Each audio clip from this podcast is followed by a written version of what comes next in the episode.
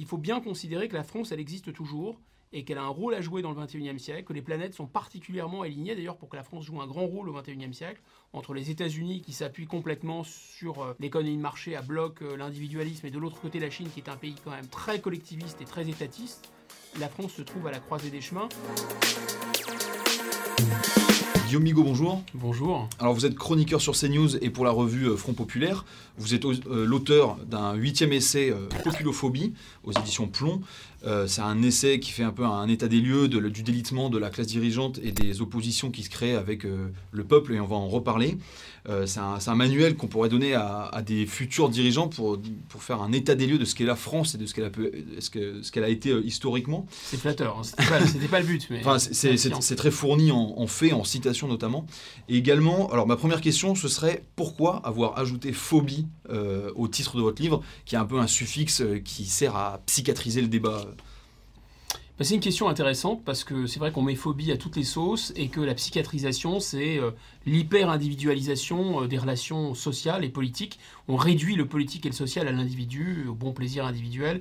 Et donc on en arrive à, cette infra-individualisation qu'est la psychologie, c'est-à-dire le fait que finalement l'individu, même, même l'individu ne sait plus ce qu'il pense, ce qu'il veut, ce qu'il fait, etc.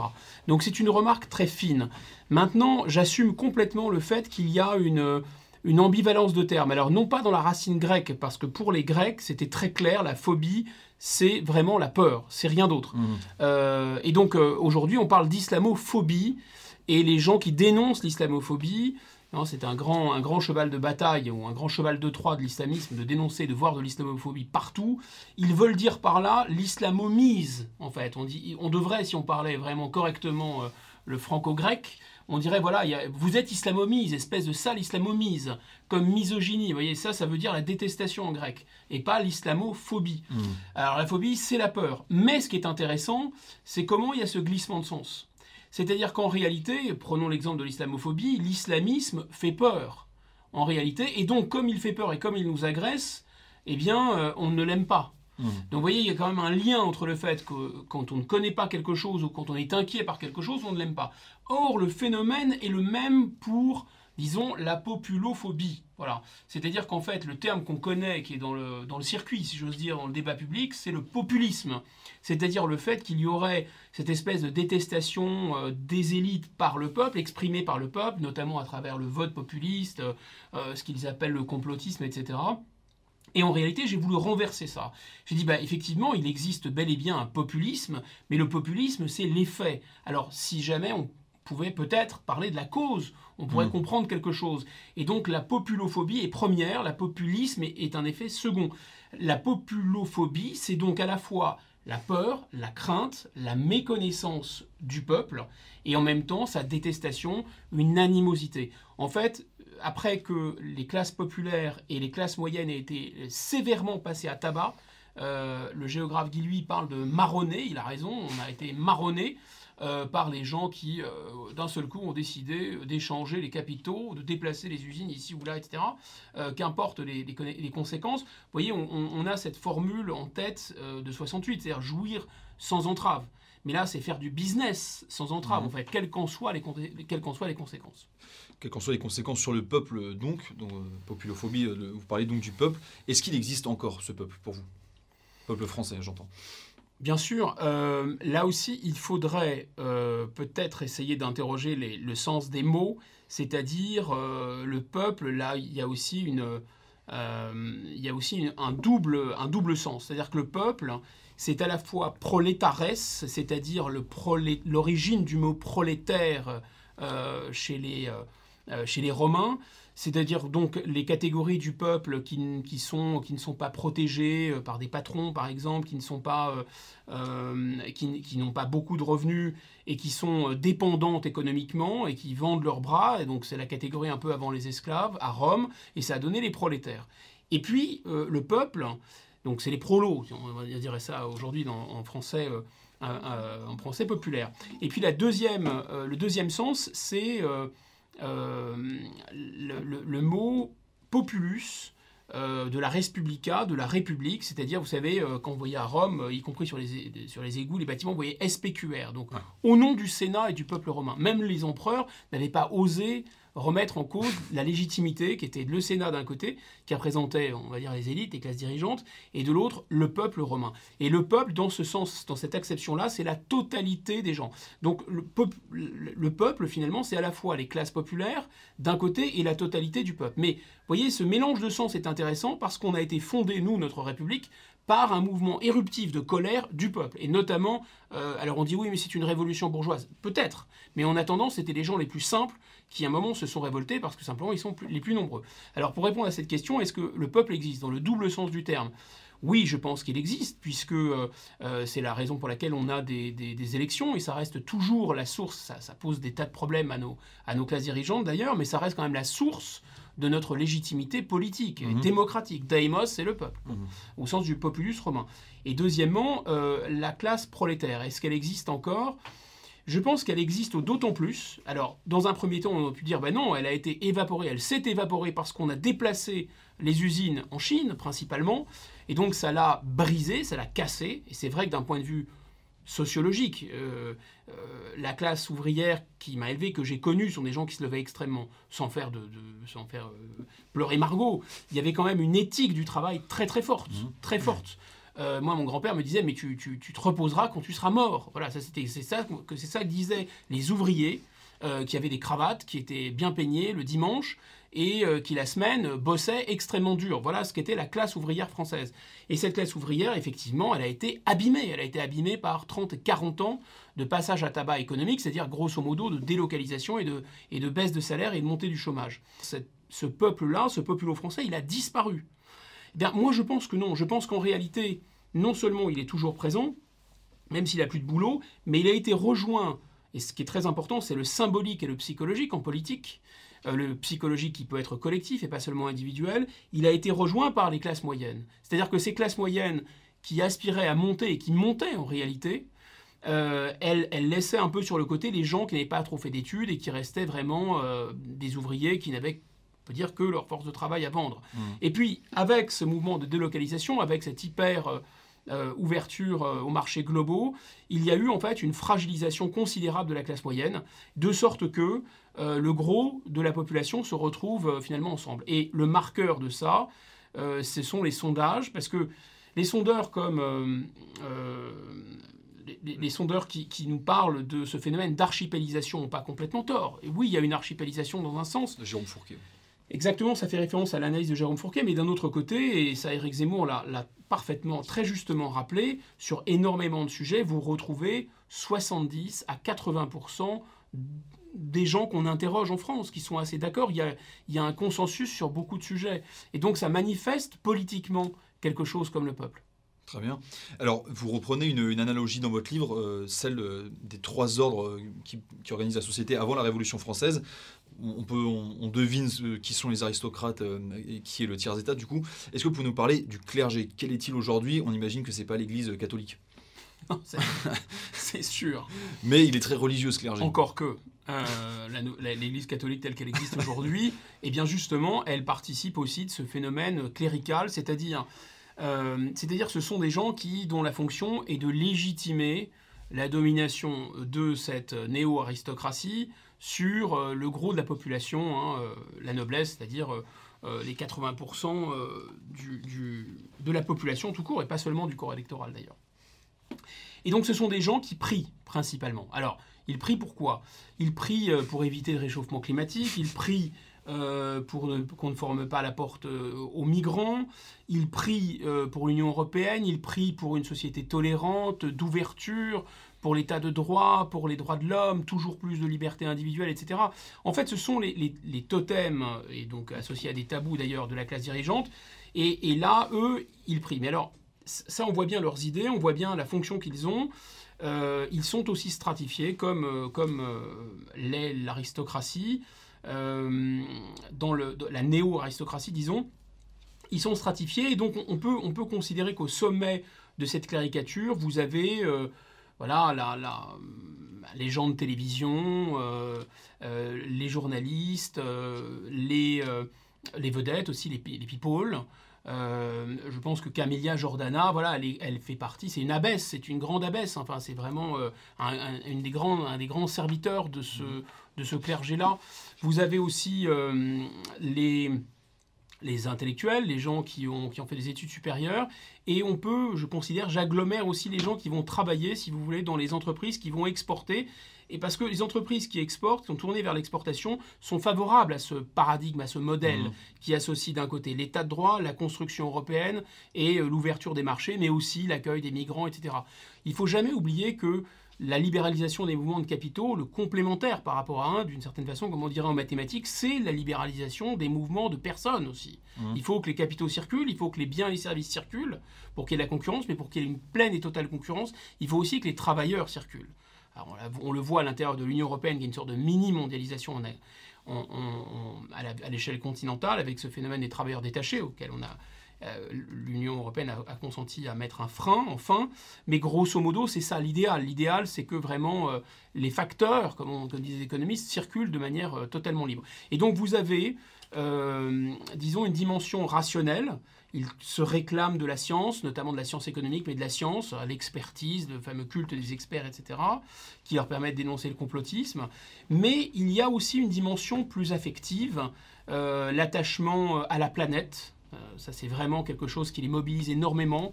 Euh, la, diversité des espèces. Euh, ils ont des grands mythes comme ça. Le, grand mythe du réchauffement climatique, c'est-à-dire que la semaine prochaine, c'est la fin du monde, c'est l'apocalypse. C'est ce qu'on enseigne d'ailleurs. Vous n'avez pas encore d'enfants, vous êtes trop jeune, mais c'est ce qu'on enseigne à vos enfants dans les livres aujourd'hui. L'éducation nationale ne porte plus du tout son nom. C'est pas du tout une éducation nationale. C'est une éducation Greta Thunbergienne en fait. Mmh. Un, travail, enfin, un devoir sur deux qui est donné au collège en France, à l'heure où on parle, ça concerne des travaux de groupe pour étudier la globalisation le réchauffement climatique. Donc vous avez des dogmes qui sont en place et euh, le clergé, il, récite la messe en permanence, si vous voulez. L'écologie actuelle est empreinte de, panthéisme presque dans, les, dans les, formulations euh, presque. Oui, mais, mais l'écologie, elle est cohérente, très cohérente avec euh, l'Union européenne, très cohérente avec la globalisation, très cohérente avec l'accueil des migrants. Par exemple, on peut dire que le réchauffement climatique va apporter des choses positives et des choses négatives c'est comme ces grandes puissances vont déclencher des forces euh, naturelles positives et négatives. Alors parmi les forces négatives, vous avez la destruction des espèces, réchauffement climatique. Mais vous avez aussi les migrants qui sont considérés comme une bénédiction, par exemple. Vous voyez, une manne, euh, une manne favorable. Là aussi, euh, les dieux marchés, c'est très important aussi. Les dieux marchés nous seront-ils favorables, etc. sacrifions quelques, quelques, chômeurs encore, et puis regardons ce que ça donne si les cours de la bourse remontent. Mmh. Pour revenir un peu sur le, le peuple, où est-ce qu'il se trouve ce peuple? Est-ce que euh, c'est le, peuple de la périphérie? Euh, Est-ce que c'est le peuple périurbain? Euh, Où, est-ce que vous le placerez, ce peuple? Dans nos, dans, nos grands centres urbains, par exemple. Je pense que le, le peuple, il a, si on essaye de, le, définir, effectivement, je parle d'une sorte de tiers du tiers, c'est-à-dire d'un tiers État qui veut se détacher du tiers État, parce qu'on voit bien que euh, les gens dans les fameux quartiers, dans les fameuses banlieues, finalement, économiquement, socialement, ils connaissent le même destin, euh, fracassé, abîmé, etc., que, le reste de la population. Et d'ailleurs, ça a été souligné au moment de la crise des Gilets jaunes. Contrairement au reste euh, de la France, disons, abîmée par la mondialisation, eux bénéficiaient quand même d'un minimum de, d'égards au moins symboliques et puis même de, transferts, euh, de transferts fiscaux plus, plus importants, mhm. grosso modo. C'est la politique de la ville. Bon, mais il n'en reste pas moins que euh, les destins économiques et sociaux sont, différents. En revanche, il y a une espèce de volonté de faire bande à part. Parce que, bien sûr, la classe dirigeante excite euh, considérablement les revendications identitaires. elle les excite pour une raison très simple, c'est parce que c'est quelque chose qui ne mange pas de pain. C'est-à-dire plutôt euh, que de donner du travail, de, favoriser la croissance, il suffit de prendre euh, un musulman ou un noir et de le mettre à la télévision, et donc on dit regardez, symboliquement, vous êtes satisfait puisqu'on a pris un des vôtres et on, mhm. l'a montré. Et, par la même occasion, on fracture le peuple. C'est-à-dire qu'on dit un des vôtres. C'est-à-dire que si c'est un des vôtres, c'est pas, vous n'êtes pas comme eux, etc. Et ainsi de suite. Bon. Bref, donc euh, je pense que la classe dirigeante, elle a elle a cette, euh, cette envie de, fracturer, euh, de fracturer le peuple. Évidemment, ça n'a que trop bien fonctionné. Euh, ça, ce sont des facteurs endogènes. C'est les discours de la classe dirigeante qui ont commencé avec SOS Racisme, on pourrait en faire la généalogie, pour exciter, disons, ce qu'on fameux droit à la différence. Ça fonctionne aussi par importation et colonialisation mentale, on peut dire, de la classe dirigeante par les États-Unis et par l'Amérique, avec ces concepts qui viennent directement des, des facs américaines. Mais il y a malheureusement des phénomènes vraiment exogènes qui, n'étaient pas du tout euh, implantés en France et qui ont à voir avec la transformation du monde arabo-musulman et euh, l'émergence et la dynamique particulière euh, idéologique et politique de l'islamisme. Et comme il y a une, représentation de plus en plus une présence de plus en plus importante de l'islam sur notre territoire, bien sûr, c'est pour eux. Et si ça affecte cette religion et cette religion est présente chez nous, eh bien, ça va affecter des populations alors c'est intéressant, j'utilise rarement cette expression dépopulation, mais à force d'entendre ça dans les médias, je le, reprends. Moi, je pars du principe que les gens qui, ont la nationalité française, qui sont nés en France et qui aiment la France, mmh. quelles que soient leurs origines, sont pleinement français. Mmh. Ils ne le sont pas seulement juridiquement, ils le sont aussi euh, parce qu'ils sont prêts à, mourir pour le drapeau. En fait, euh, c'est de moins en moins vrai, et tout le monde le sait d'ailleurs, puisqu'il y a ces revendications identitaires qui ont été excitées par la classe dirigeante, et parce qu'il y a ce téléchargement, disons, euh, par des Français euh, nés de, parents musulmans et eux-mêmes se revendiquant de l'islam, euh, ce téléchargement de l'idéologie islamique. Donc, ils se réclament finalement d'un autre peuple, d'un peuple fracturé, d'un peuple à l'intérieur du peuple. Et en fait, il y a quand même une hypocrisie considérable à ce sujet parce que quand on parle d'ailleurs des banlieues, on ne parle pas des Français musulmans, parle des musulmans français, vous voyez l'inversion mhm. des sens. Et surtout, on parle, on, écoutez bien, tendez l'oreille quand la classe dirigeante, les journalistes, etc. parlent des événements dans les banlieues, ils parlent des populations de Seine-Saint-Denis, par exemple, des populations. Vous voyez, c'est extrêmement méprisant comme si euh, c'était un zoo. Alors euh, là-bas, je ne sais pas ce qui se passe exactement, mais en fait, il faut bien comprendre que ça n'a rien à voir à faire euh, avec nous, en quelque sorte. Mhm. Donc il y a plus ce nous, ce nous inclusif du peuple. Donc le peuple, en fait, il peut se définir comment? Il peut se définir par euh, disons, le, vote, le comportement électoral, c'est quand même un marqueur extrêmement important. Mhm. Donc je pense que le peuple, on voit bien euh, qu'il vote un peu la France insoumise, euh, il vote beaucoup Rassemblement national, et il vote de moins en moins pour les autres formations politiques. Il est très difficile, il y a, une, une, sorte de, de, dégradé, si vous voulez. Beaucoup ont, remarqué, y compris pour défendre finalement le, les descendants de l'immigration et les immigrés eux-mêmes, par exemple, Todd euh, avait eu cette réaction extrêmement étrange au lendemain des attentats de Charlie en disant mais euh, finalement, euh, pourquoi vous crachez sur la, religion des pauvres? Moi, je pense qu'il faut faire très attention aux illusions d'optique, sans aucun angélisme de ma part, mhm. mais je pense que à partir du moment où les gens sont pleinement assimilés à la nation française, d'une certaine façon, vous ne les remarquez plus vraiment. Et je pense qu'il faut être très attentif à ces catégories qui ne sont pas les mêmes entre d'un côté des gens qui se réislamisent, qui peuvent malheureusement être très intégrés socialement. Les frères musulmans font beaucoup de dégâts, euh, y compris auprès de jeunes médecins, de jeunes pharmaciens, euh, de jeunes ingénieurs, de gens qui, sont, qui ont réussi leurs études en France, qui sont issus de l'immigration, qui sont musulmans, mais qui ont un projet qui n'est plus du tout le projet de la nation française. Donc ça, c'est une réalité qu'on veut nier, mais elle, existe. On peut être un chef d'entreprise accompli, mais pas forcément euh, intégré à, à l'identité de la société française. On peut être intégré, en réalité, économiquement, socialement, et désassimilé, plus ou moins volontairement. On ne parle pas beaucoup non plus, c'est un angle mort des convertis. Euh, les frères Klein avaient défrayé la chronique au moment de Daesh, mais c'est un phénomène. Alors on dit oui, mais ça a été exagéré par Donia Bouzard, etc. Peut-être. En tout cas, c'est un phénomène qui est quand même réel, dont on peut pas, on peut pas le, ne pas en, tenir compte sur un plan sociologique. Je vous rappelle que les talibans avaient euh, euh, détruit complètement le, trafic de stupéfiants euh, en Afghanistan, mhm. que l'armée américaine a rétabli. Donc bon, les choses sont plus complexes qu'elles apparaissent. Donc je pense qu'il y a des dégradés, je pense qu'il y a euh, effectivement euh, ces racailles qui sont dans une culture, d'une contre-culture de gang importée des États-Unis, matinée maintenant d'islamisme, qui ne veulent rien avoir à faire avec les Français et qui haïssent les Français, ça c'est sûr, euh, et, qui ont un comportement souvent qui n'aurait pas dépareillé dans la division d'Al-Reich, disons, voilà, sont vraiment des barbares. Vous avez des islamistes, dont certains sont des djihadistes, c'est une minorité, mais malheureusement le gros je dirais malheureusement parce que les islamistes, on peut les, on peut les tuer, il faut les tuer, et ils sont faciles à, repérer, et au moins c'est clair, les plus dangereux ne sont pas les, djihadistes, les plus dangereux ce sont euh, les gens qui avancent masqués. Et ces islamistes-là, pour le coup, euh, ils peuvent être intégrés économiquement mhm. et euh, socialement. Et ça, c'était véritablement un problème. Mhm. Et donc, qu'est-ce que le peuple Pour répondre à cette question, après une longue circonvolution, ce sont les gens qui ne se reconnaissent ni dans le projet de construction européenne pour dépasser la France, mhm. ni dans la réislamisation ou dans la haine vraiment bête et méchante des racailles. Alors vous abordez le concept de xénophobie fondatrice. Alors de notre société, euh, elle a un peu disparu, c'est-à-dire qu'on arrive moins à faire euh, la différence entre un national et un étranger, euh, que ce soit pour arrêter le flux migratoire ou bien pour expulser parfois des, étrangers. comment retrouver cette xénophobie fondatrice c'est intéressant cette question parce qu'il y a beaucoup d'idées fausses et de, et de refoulement là-dessus. D'abord, quand vous êtes, quand vous n'êtes pas en démocratie, quand vous êtes par exemple dans un empire, ou lorsque vous êtes dans une monarchie, finalement, la nationalité n'a pas tellement d'importance. Euh, même si dans notre monarchie à nous, il y a eu un effort, disons, d'unification, mais grosso modo, il y avait des peuples différents mmh. et, un seul monarque. Euh, si on revient aux origines de la démocratie, on voit bien que pour faire démocratie, il faut qu'il y ait un affectio societatis, il faut que les gens se comprennent. Pourquoi?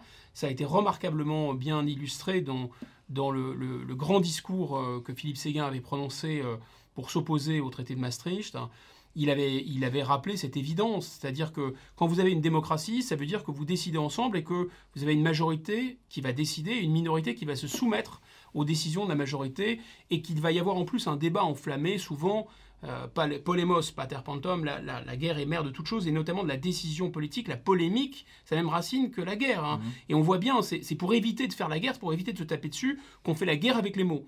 Mais pour faire la guerre avec les mots, pour s'invectiver, puis ensuite se ranger à la décision de la majorité, encore faut-il s'apprécier, encore faut-il se regarder, disons, peut-être pas comme des frères, mais enfin, il y a bien la fraternité dans notre devise, d'ailleurs, mmh. entre parenthèses. Mais il faut vraiment voilà, être capable de mourir ensemble sous les murs de la cité. Et si on revient aux origines euh, de la démocratie en Grèce, on voit bien que la démocratie, elle est consubstantielle de cette xénophobie et que contrairement à ce qu'on voudrait nous faire croire, cette xénophobie qui fait la différence entre celui qui est prêt à mourir pour la cité et celui qui n'est pas prêt à mourir pour la cité parce qu'il ne se sent pas appartenir à cette cité, ce n'est pas une différence raciale, ce n'est pas une différence ethnique.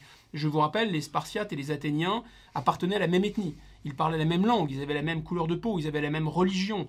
Pour autant, les Spartiates et les Athéniens se faisaient la guerre, ils n'appartenaient pas à la même cité. Donc la différence voilà, la question centrale du politique, d'ailleurs, à l'origine, c'est comment faire vivre ensemble un peuple qui se met d'accord sur la manière dont on décide sur un territoire sans que le sang coule, sachant que le sang peut toujours couler, donc la guerre est toujours possible. Et c'est à la fois la justification de la cité et des murs de la cité pour se protéger contre les gens avec lesquels on n'est pas d'accord sur la manière de décider, vous comprenez, et à l'intérieur de la cité. Et quand vous avez choisi cette forme politique à la démocratie, alors vous accordez une importance toute particulière à la xénophobie parce qu'il y a ceux qui ont le droit de décider et ceux qui n'ont pas le droit, ceux qui ont le droit de vote et ceux qui ne l'ont pas. Donc ça, c'est absolument central. Et pourquoi aujourd'hui ce n'est plus compris comme ça? Et c'est évidemment profondément antidémocratique. Il faut bien comprendre que le projet européen, on parle beaucoup de complotisme, mais s'il y a du complotisme, c'est le projet européen. On est dans un, on baigne dans le complotisme intégral. C'est-à-dire, il faut faut avancer masqué, pas à pas, faire des effets de cliquet, enclencher des choses telles que les gens pourront plus revenir en arrière, etc. Enfin, la documentation est très claire. C'est mmh. la, lettre la lettre volée. Hein, euh, il suffit de, la, consulter et de la lire. C'est le projet des européistes. Donc, cette, euh, xénophobie, euh, disons, fondatrice, à la mode française, elle n'est plus, disons, fondée sur une sous une sous-dichotomie à l'intérieur d'une ethnie comme les Grecs. Non, on a une vision qui a été téléchargée un peu d'ailleurs par les, par les Romains, ça nous est venu des Romains, euh, c'est-à-dire qu'on a été capable d'amalgamer des peuples complètement différents. Mhm. Euh, quand on nous explique que c'est n'est pas possible d'assimiler euh, des gens qui viennent d'ailleurs, en fait si, ça dépend bien sûr s'il y a du, suffisamment de travail, suffisamment de croissance, si on a nous envie de les assimiler, si nous on, est absolument campé sur nos positions, si eux le veulent aussi d'ailleurs, il y a plein de conditions à réunir, mais grosso modo on a quand même réussi à faire des à faire euh, des Français avec des gens qui étaient complètement dissemblables. Euh, les Basques n'ont aucun rapport avec les Provençaux, les Provençaux n'ont aucun rapport avec euh, les Bretons en réalité. Mmh. Donc on a eu cette idée, disons, universaliste qui nous vient de, Rome, mais on l'a appliquée, disons, à la démocratie, à la mode, à la mode athénienne. Donc il y a eu un mélange. Et cette xénophobie, elle est fondatrice aussi parce que l'idée d'État-nation va naître dans la guerre pour nous Français, mais aussi pour le monde entier, va naître dans la guerre de Cent Ans, dans le choc entre les Anglais et les Français. C'est parce que les paysans français ne supportent plus euh, d'avoir des soldats anglais qui occupent leur territoire que cette guerre euh, féroce va naître et que à l'occasion de cette guerre féroce, c'est la figure de Jeanne d'Arc, quelque chose comme un premier sentiment national, sentiment d'appartenir à, un, ensemble politique va naître. Et donc vous avez une connexion entre notamment la dimension culturelle et linguistique, parce que voilà, les, les, paysans français appellent les Anglais les godams, parce qu'ils jurent constamment. Et ils ne veulent pas être gouvernés par un roi qui ne leur parle pas leur langue. Ils ne veulent mmh. pas euh, que les gens qui les occupent ne parlent pas leur langue. Donc il y a vraiment une idée de connecter, on va dire, la fidélité juridique et politique à une forme d'homogénéité, en tout cas euh, euh, tendre vers une unité culturelle. Donc on a une façon très française finalement d'entrevoir ce qu'est être français et ce qu'est la nation française, qui nous permet à la fois d'assimiler, bien sûr à la condition que les quantités ne soient, soient suffisamment soient assimilables et les conditions historiques de l'assimilation soient, soient réunies. Mais enfin, je crois que nos élites euh, ont gommé cette, euh, ont complètement oublié le lien entre la démocratie et la xénophobie pour une autre raison, c'est que il se figure que tous les pays du monde sont à l'image des États-Unis. N'oubliez pas que pour la classe dirigeante française, leur véritable nationalité, euh, en tout cas symbolique et, et, le dominant pour eux, c'est l'Amérique. Le modèle, c'est l'Amérique. Mmh. Donc l'Amérique est quand même un, un exemple assez extraordinaire dans l'histoire. C'est vraiment là un territoire immense qui était peuplé de quelques tribus euh, préhistoriques qui ont été euh, détruites, tuées ou, clochardisées. En tout cas, ils ont détruit les bisons s'ils les ont pas tués directement. Euh, et qui s'est rempli de l'extérieur par des vagues de peuplement, principalement européennes, mais non exclusivement européennes. Mis à part les, les, les, Noirs américains qui ont été transférés comme esclaves, les autres sont venus volontairement et donc ont créé une nation sur une base, on peut dire complètement volontaire, où finalement le temps et l'espace n'avaient pas d'importance. Et comme nos élites sont absolument américaine, je le répète, on ne se rend pas compte tellement c'est vrai, mais vous avez vu le président Macron parler à 2h du matin derrière un drapeau américain, s'adresser en anglais à ses vrais concitoyens que sont les Américains en mmh. réalité, euh, ou ses vrais maîtres. Et donc, il y a cette idée euh, que toutes les nations seraient à l'image des États-Unis. L'élite euh, dont Macron euh, fait partie aimerait dépasser cet État-nation et, créer un, super-État. en ce moment, le, projet européen a quand même du, plomb dans l'aile. pourquoi ça ne marche pas? Il y a le Brexit, mais, mais pourquoi ça ne marche pas? Pourquoi, on arrive, pourquoi cette élite n'arrive pas à, à concrétiser cette, ce projet d'Europe fédérale? Qu'est-ce qui la freine? Parce que il euh, y, a au moins deux butées. La première butée, c'est la butée démocratique. C'est qu'à partir du moment où, l'éthique démocratique reste en place, et on est là dans une sorte de, paradoxe assez euh, vertigineux, parce que finalement, pour nous, qui, sommes symboliquement les héritiers de la Seconde Guerre mondiale, il y a une antithèse entre la démocratie d'un côté et la xénophobie de l'autre. Autrement dit, le premier ennemi de la démocratie, ce serait euh, la xénophobie. Or là aussi, si ça a été vrai euh, avec euh, le Troisième Reich, la folie du nazi, fasciste, etc., euh, c'est pas c'est pas tout à fait c'est pas tout à fait le cas, comme on l'a montré tout à l'heure. En fait, un peuple est créé, c'est un processus extrêmement long, mmh. historique. Un peuple, c'est la formule de Renan, c'est le plébiscite de tous les jours, c'est beaucoup de souvenirs en commun, mais c'est une formule aussi qu'on oublie beaucoup chez Renan. Il ajoute dans sa célèbre conférence, c'est aussi beaucoup de choses oubliées en commun. Donc c'est pas seulement des souvenirs et des commémorations, c'est aussi des oublis en commun.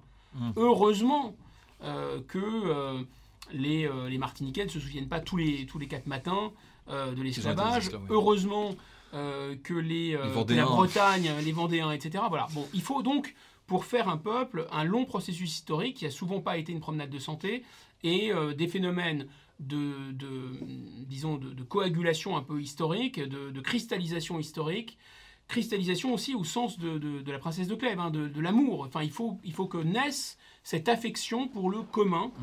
et pour le récit commun. Et ça prend, euh, ça prend beaucoup de temps. Ensuite, euh, il y a cette... Donc, euh, voilà, la, condition sine qua non pour la démocratie, c'est l'affectio societatis. C'est l'affectio societatis, il ne se décrète pas. Mm. Il est quelque chose qui va s'installer au fur et à mesure du temps et des, et des pérégrinations de l'histoire. Or, si vous n'avez pas cette affection sociétatis, vous n'avez pas cette solidarité, vous n'avez donc pas de peuple, et vous ne pouvez pas avoir de démocratie. C'est pour ça que l'Union européenne, euh, elle, est, elle, elle bloque, puisqu'elle prétend se réclamer des valeurs de la démocratie, et en même temps, elle est obligée, pour avancer, d'écrabouiller la démocratie. Donc là, vous avez une contradiction absolument insoluble. De plus, euh, bah, je ne sais pas pour vous, moi je n'ai pas envie de faire euh, une nation avec un peuple qui a tué 6 euh, millions et demi de personnes. Euh, c'est pas que les Allemands doivent porter cette croix de vitam, c'est que je pense que nous, Français, nous ne nous, représentons pas très bien ce que c'est qu'être Allemand. Mmh. nous, nous représentons, quel que soit notre âge, ce qu'est, ce qu'a pu être pour la nation française l'hécatombe de 14-18, parce que sur les monuments aux morts, on voit bien ces listes interminables de jeunes de, de 20 à 25 ans qui, ont été, qui ont été fauchés en pleine jeunesse pour défendre la patrie. Ça, on le sait. Mais je vous signale qu'on rend hommage à leur mémoire euh, tous les 11 novembre. On a eu beaucoup moins de morts pendant la Seconde Guerre mondiale, on a eu des martyrs, des résistants et, les, gens de la France libre.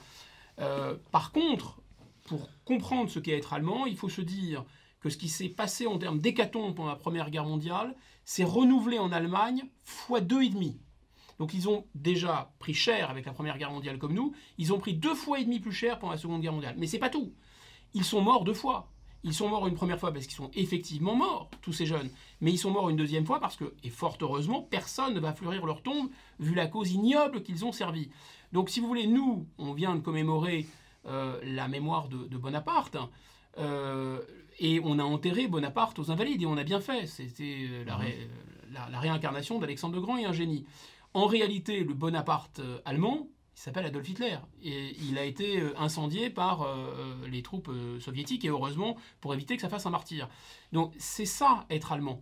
la mémoire de l'Allemagne, c'est ça. Donc on voit bien dans cette impuissance de l'Europe, qui est, qui est congénitale, on peut dire, l'Europe, c'est un EHPAD de l'histoire. L'EHPAD, c'est vraiment une réunion de peuples qui n'ont plus envie de faire l'histoire, qui n'ont plus envie de se battre. Donc aujourd'hui, il y a une sorte de culpabilité. On voudrait absolument euh, que nous aussi on prenne une partie du fardeau de la culpabilité des Allemands, etc. Bon, en réalité, c'est aussi l'objet de mon livre, c'est de rappeler cette évidence, c'est que la culpabilité française, elle existe, elle, est avérée. Dans ma famille, on en sait quelque chose d'ailleurs, mais grosso modo, c'est la culpabilité de la classe dirigeante française. C'est-à-dire que les gens qui nous bassinent matin, midi, soir avec les péchés de la Seconde Guerre mondiale, qui sont-ils? Ceux que j'appelle justement la néo-aristocratie ou la, caricature, c'est-à-dire ce sont euh, les people, ce sont euh, les hauts fonctionnaires, euh, les conseillers d'État, ce sont les magistrats, la magistrature, on en parle, ce sont les politiques, ce sont... Voilà. La même bonne société qui collaborait un peu à Paris en 1940. Bien sûr. Et, et ce sont pas, c'est pas que ce sont eux directement, généalogiquement, dans leur famille, etc. Peut-être que oui, peut-être que non. Mais ce qui est sûr, en tout cas, et ça on s'en fiche, on n'est pas responsable de ce que ses parents ou ses grands-parents ont fait. Non, ce qui est plus intéressant, c'est que d'un point de vue symbolique, cette, euh, cette disons, ce que Mao Tse-tung appelle la morgue du bachelier, cette espèce de d'outrecuidance et de sentiment de grande supériorité euh, qu'éprouve la classe dirigeante française depuis de toute éternité, a pris un peu du plomb dans l'aile après ce qui s'est passé euh, à Vichy, c'est sûr. Et d'ailleurs, le général de Gaulle a cherché, probablement pour des raisons tactiques et historiques, euh, au sortir de la guerre, parce qu'il y avait quand même une menace de fracture du pays. Il ne fallait pas que la France ressemble à la Grèce ou à la Yougoslavie. Il y avait quand même des, des, gens qui étaient des communistes et qui étaient en armes, et donc il fallait peut-être les désarmer. Et donc il a remis en selle, d'une certaine façon, cette classe dirigeante un peu vermoulue mais bien mal lui en a pris, parce qu'en fait, il a fallu en 58 qu'il change complètement la classe dirigeante. Il s'est rendu compte que ces gens, ces gens qui avaient précipité la défaite, il les avait remis en selle en 45, mais en réalité, ils étaient vraiment très mauvais. Vous faites un lien euh, justement avec euh, la monarchie euh, et la Ve République. finalement, la Ve République, est-ce que c'est une, tant une monarchie que ça, dans le sens où elle ne peut pas incarner l'unité quand tous les cinq ans, un parti affronte l'autre, ou un chef de parti est élu, puis, puis décapité par le suffrage universel?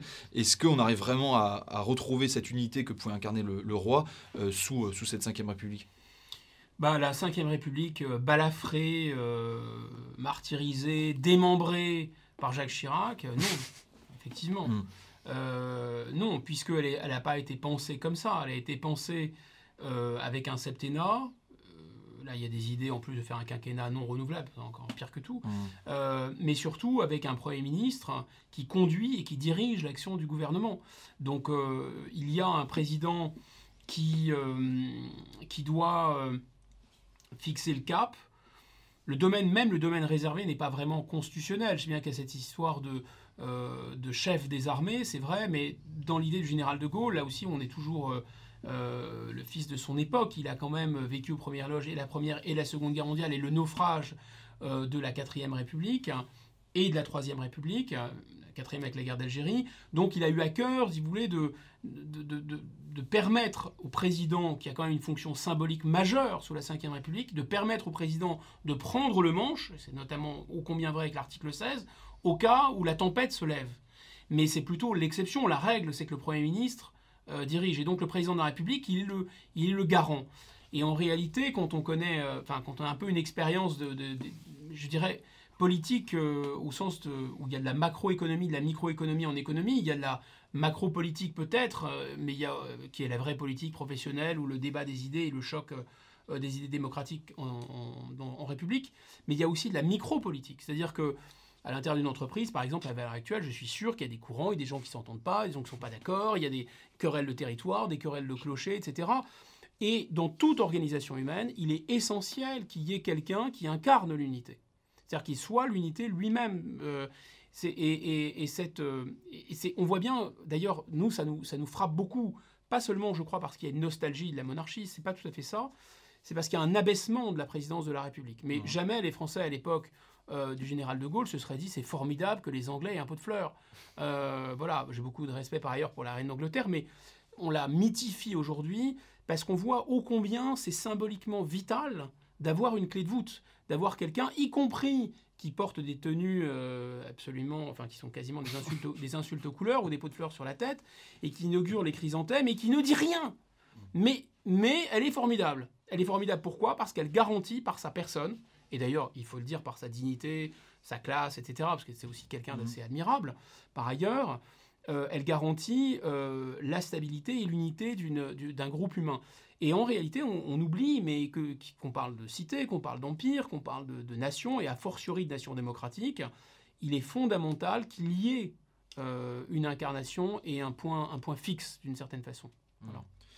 Et, ça, pardon, oui, pardon, mais je, la réponse est un peu longue, mais Je pense que euh, il y a eu un, le, problème, le problème français, c'est que effectivement la conquête démocratique est une une conquête, je le trouve, assez fantastique sur le plan du symbole. C'est-à-dire que le, peuple français est vraiment devenu adulte il a tué son père, en quelque sorte. Euh, ça ne veut pas, ça ne veut pas rien dire. C'est mm. vraiment une conquête de la liberté collective, la liberté des Français. D'ailleurs, de manière assez étonnante, français vient de franc, et franc veut dire libre. Mm. C'est vraiment un peuple libre. Et ce peuple libre, euh, au départ, ça commence l'aventure française avec Hugues Capet. Hugues Capet qui euh, dit primus inter pares. Il est finalement un des comtes de France, mais il dit moi je vais être au-dessus des autres, mais finalement je suis comme vous. Ça c'est la scène originelle de la constitution de, la première pierre, on peut dire, de l'édifice français. Et en réalité, la dernière pierre, c'est quoi? C'est qu'on coupe la tête de celui qui se disait premier entre les égaux. Et on lui dit, mais vous n'êtes plus un roi, maintenant vous êtes euh, Louis Capet, et, Louis Capet en tant que citoyen, vous êtes justiciable, et d'ailleurs vous avez trahi, etc., que ce soit vrai ou faux, qu'importe, et on, va lui couper la tête pour montrer que finalement, les Français vont faire cette même, euh, euh, vont avoir cette même démarche qu'avaient les, premiers comtes de France qui avaient choisi l'un des leurs. Et je trouve que ce qu'a fait le général de Gaulle est absolument incroyable. C'est-à-dire qu'il a, il a synthétisé, il a compris euh, que la passion des Français, c'était l'égalité et la liberté, politique et collective. Donc il ne les a pas privés de ces libertés, de cette démocratie, bien au contraire, mais il a aussi compris que dans toute collectivité humaine, il y avait besoin d'une stabilité, d'une stabilité symbolique. Et il a synthétisé les deux en disant, bah, écoutez, c'est à vous tous les Français de nous donner, de donner à ceux qui seront présidents euh, et à ceux qui feront l'unité du pays le sacre euh, et le saint crème qui ne peut être aujourd'hui euh, que la légitimité démocratique. Mais je vous signale que la Constitution de la Ve République, elle a été bâtie pour le septennat. Elle a été bâtie pour un septennat avec un président qui préside, c'est-à-dire qui est vraiment au-dessus de la mêlée, qui est le président de tous les Français et qui n'est plus un partisan. Et ça, ça s'est délité. Ça s'est délité parce que François Mitterrand était profondément un homme de la Quatrième République et que c'est vrai qu'il a eu beaucoup de plaisir, de satisfaction personnelle et d'orgueil à jouer Louis XIV, à jouer euh, ce côté hiératique, mais d'un autre côté, finalement, il aimait bien les combinations politiques. Euh, en réalité, il jouait à Louis XIV, mais hmm. c'était, François Pinet, quoi, en réalité. Bon, voilà, donc euh, il a continué à faire de la, de la combinaison et de la petite cuisine politique dès lors qu'il est arrivé aux affaires. Il s'est pas, à mon avis, euh, vraiment haussé au-dessus de la mêlée. Il y a une constante chez les élites, c'est le refus de la remise en question. Hein. Ils n'ont jamais tort, on le voit, on le voit assez fortement euh, chez Emmanuel Macron. Est-ce que ça vient de leur, euh, de leur éducation Est-ce qu'on leur, on, leur, on, les éduque à ne jamais perdre la face dans les grandes écoles? D'où ça vient? Bon, d'abord, j'aime pas trop cette expression d'élite. Je préfère classe dirigeante parce que les élites sont les mmh. meilleurs. là, je, pense que, enfin, ce sont pas les pires, mais enfin, sont très très loin d'être les meilleurs. Et si la France ne peut produire que, comme patte humaine que des voilà que les, que les gens qui nous dirigent, c'est quand même assez, euh, assez effarant. Euh, je crois par ailleurs qu'il euh, y a une sorte de voilà d'évolution de, naturelle, de cycle naturel d'évolution des classes dirigeantes. Euh, c'est une idée qu'on trouve beaucoup sous la plume des, premiers philosophes grecs, mais elle va être il y a une formule magnifique de Chateaubriand dans les Mémoires d'Outre-Tombe. Il dit toutes les classes dirigeantes naissent dans l'âge des supériorités, se maintiennent dans l'âge des, euh, euh, des privilèges et s'éteignent dans l'âge des vanités. Et en fait, il y a comme ça une ascension, un plateau et une chute. Et euh, bon, alors si on reprend l'histoire de France contemporaine, on voit bien, vous aviez, par exemple, après, après la, la, défaite de 70, l'effondrement de, de, Napoléon III, on a des, des gens qui sont des professions libérales, plutôt des médecins, des pharmaciens, des avocats, des notaires. Ils sont des profs, ils sont élus de province, ils montent à Paris, ces gens-là vont faire les lois de séparation de l'Église et de l'État, ces gens-là vont faire l'école obligatoire, ces gens-là vont faire le service militaire, et ils vont faire une France conquérante, incroyable, qui va tenir le choc à Verdun. Euh, et voilà. Et donc là, ils sont en pleine ascension. Il y a un plateau, et puis ensuite, il va y avoir une chute. Et la chute, c'est bien sûr euh, euh, juillet 40, c'est la ligne Maginot, mais ça, le général de Gaulle n'a pas le temps vraiment de les remplacer en 45. Et donc, ils vont encore merder, si j'ose dire. Et ça va être l'enlisement euh, avec la, crise euh, en Algérie. Et donc, on voit bien une sociologie, on voit bien des idéaux ou des idées. Euh, ces gens-là étaient, par exemple, très francs-maçons, ces gens-là étaient très pour le régime d'assemblée, ces gens-là confondaient complètement, d'ailleurs, le, parlementarisme et la démocratie. Pour eux, l'idée d'un exécutif par exemple, comme le fera général de Gaulle élu au suffrage universel, c'était une idée euh, absolument effrayante. Ils détestaient les référendums, le plébiscite, ils appelaient ça le césarisme. Donc, on voit finalement que euh, les classes dirigeantes, elles ont toujours des idées, elles ont toujours des valeurs et des idées qui permettent leur ascension. C'est parce qu'ils avaient ces idées-là et que ces idées-là, après 1877, euh, vont, tenir la France et vont conquérir le pouvoir en France, que ces élites républicaines qui se reconnaissent dans ces idéaux républicains vont arriver aux affaires. Ensuite, euh, il y a aussi un âge, un âge presque biologique. Enfin, c'est des gens qui sont relativement jeunes, puis ils vont euh, vieillir, etc. Ils vont faire des enfants. toute cette classe dirigeante va se reproduire entre elles. Il va y avoir une, sorte de viscosité sociale, une sorte de, plus ou moins d'ossification ou de calcification, ce qui fait qu'ils ne vont pas prendre des gens qui viennent de l'extérieur, ils ne vont pas renouveler les cadres en quelque sorte, il va y avoir de moins en moins de méritocratie, ces gens-là vont se refermer sur eux-mêmes, mais leurs idées vont s'ossifier aussi. Leurs idées qui étaient des idées nouvelles vont devenir des idées un peu, un peu lourdes, un peu empâtées, euh, etc. Et puis ils vont plus y croire eux-mêmes. Euh, un historien disait de, deux augures, euh, à la fin de l'Empire romain, deux augures ne pouvaient croiser le regard sans sourire. Donc ils ne croient même plus dans leurs propres valeurs d'une certaine façon, et à la fin, ils ne peuvent plus mourir pour les défendre. Et donc on a vraiment une sorte d'évolution naturelle de toute classe dirigeante, mhm. un vieillissement biologique, une sorte d'ossification, une stratification sociologique, et puis, euh, disons, une, une sorte d'extinction de la flamme des idéaux. Voilà. Et donc, le phénomène va se reproduire quand le général de Gaulle met sur orbite les énarques. Euh, les énarques, les technocrates qui sont pleins d'allants, euh, pleins de fougue. Euh, c'est le plan, c'est la construction du TGV, c'est la modernisation de la France. Bon, ils ont fait aussi quelques conneries, mais grosso modo, il y avait vraiment une. une ils étaient persuadés de l'intérêt général, persuadés de la supériorité de l'État, persuadés de la supériorité de la France aussi. Et ça a donné de très grandes choses. Là, on est sur le déclin de, cette élite euh, Mais, mais c'est la fin. C'est la fin. C'est vraiment ce que, ce, que, ce que Chateaubriand appelle l'âge des vanités. Hmm. Et les signes de ce déclin sont très clairs. C'est-à-dire que quand ils, ont, ils scient la branche sur laquelle ils sont assis, ils ne croient plus eux-mêmes à ce qui les a fait rois et à leurs hmm. propres valeurs, alors ils déclinent. Alors donc, vous posez la question, est-ce qu'ils est qu'ils ne peuvent pas se remettre en cause? C'est Tocqueville qui nous apporte la réponse dans l'Ancien Régime et la Révolution. Il explique très bien comment l'aristocratie finissante moins elle a un rôle social, moins elle joue un rôle, disons, réel, efficace, moins elle sert l'intérêt général. Et sous l'Ancien Régime, c'était euh, noblesse oblige.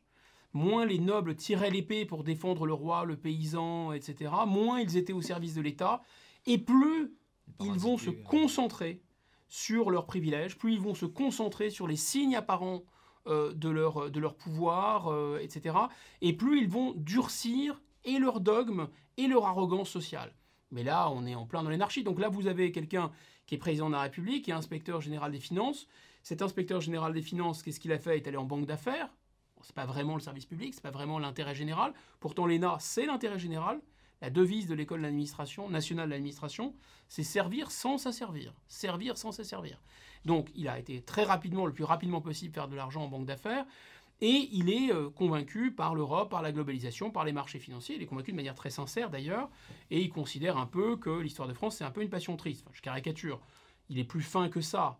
Comme Louis-Philippe, il a compris que la grande fresque de l'histoire de France pouvait être très utile comme décor ou comme, euh, euh, disons, fond marketing. Donc il s'en sert, il met en scène la grandeur française, mais en fait pas pour prolonger l'histoire de France, pour faire l'Europe. et pour prolonger, disons, et, et, accentuer le, le pouvoir de ceux qu'il appelle les premiers de cordée. Donc il y a vraiment une rupture avec euh, l'histoire de France. Or, c'est quand même étrange parce que euh, Emmanuel Macron est issu de cette technocratie, laquelle a été mise sur orbite au nom de l'intérêt général, au nom de l'État, au nom du service public, au nom de la France. Mmh. Et vous voyez, ils, vont vraiment scier la branche sur laquelle ils étaient assis ou qui les a fait, euh, qui les a hissés, parce qu'ils vont même aller jusqu'à fermer l'ENA.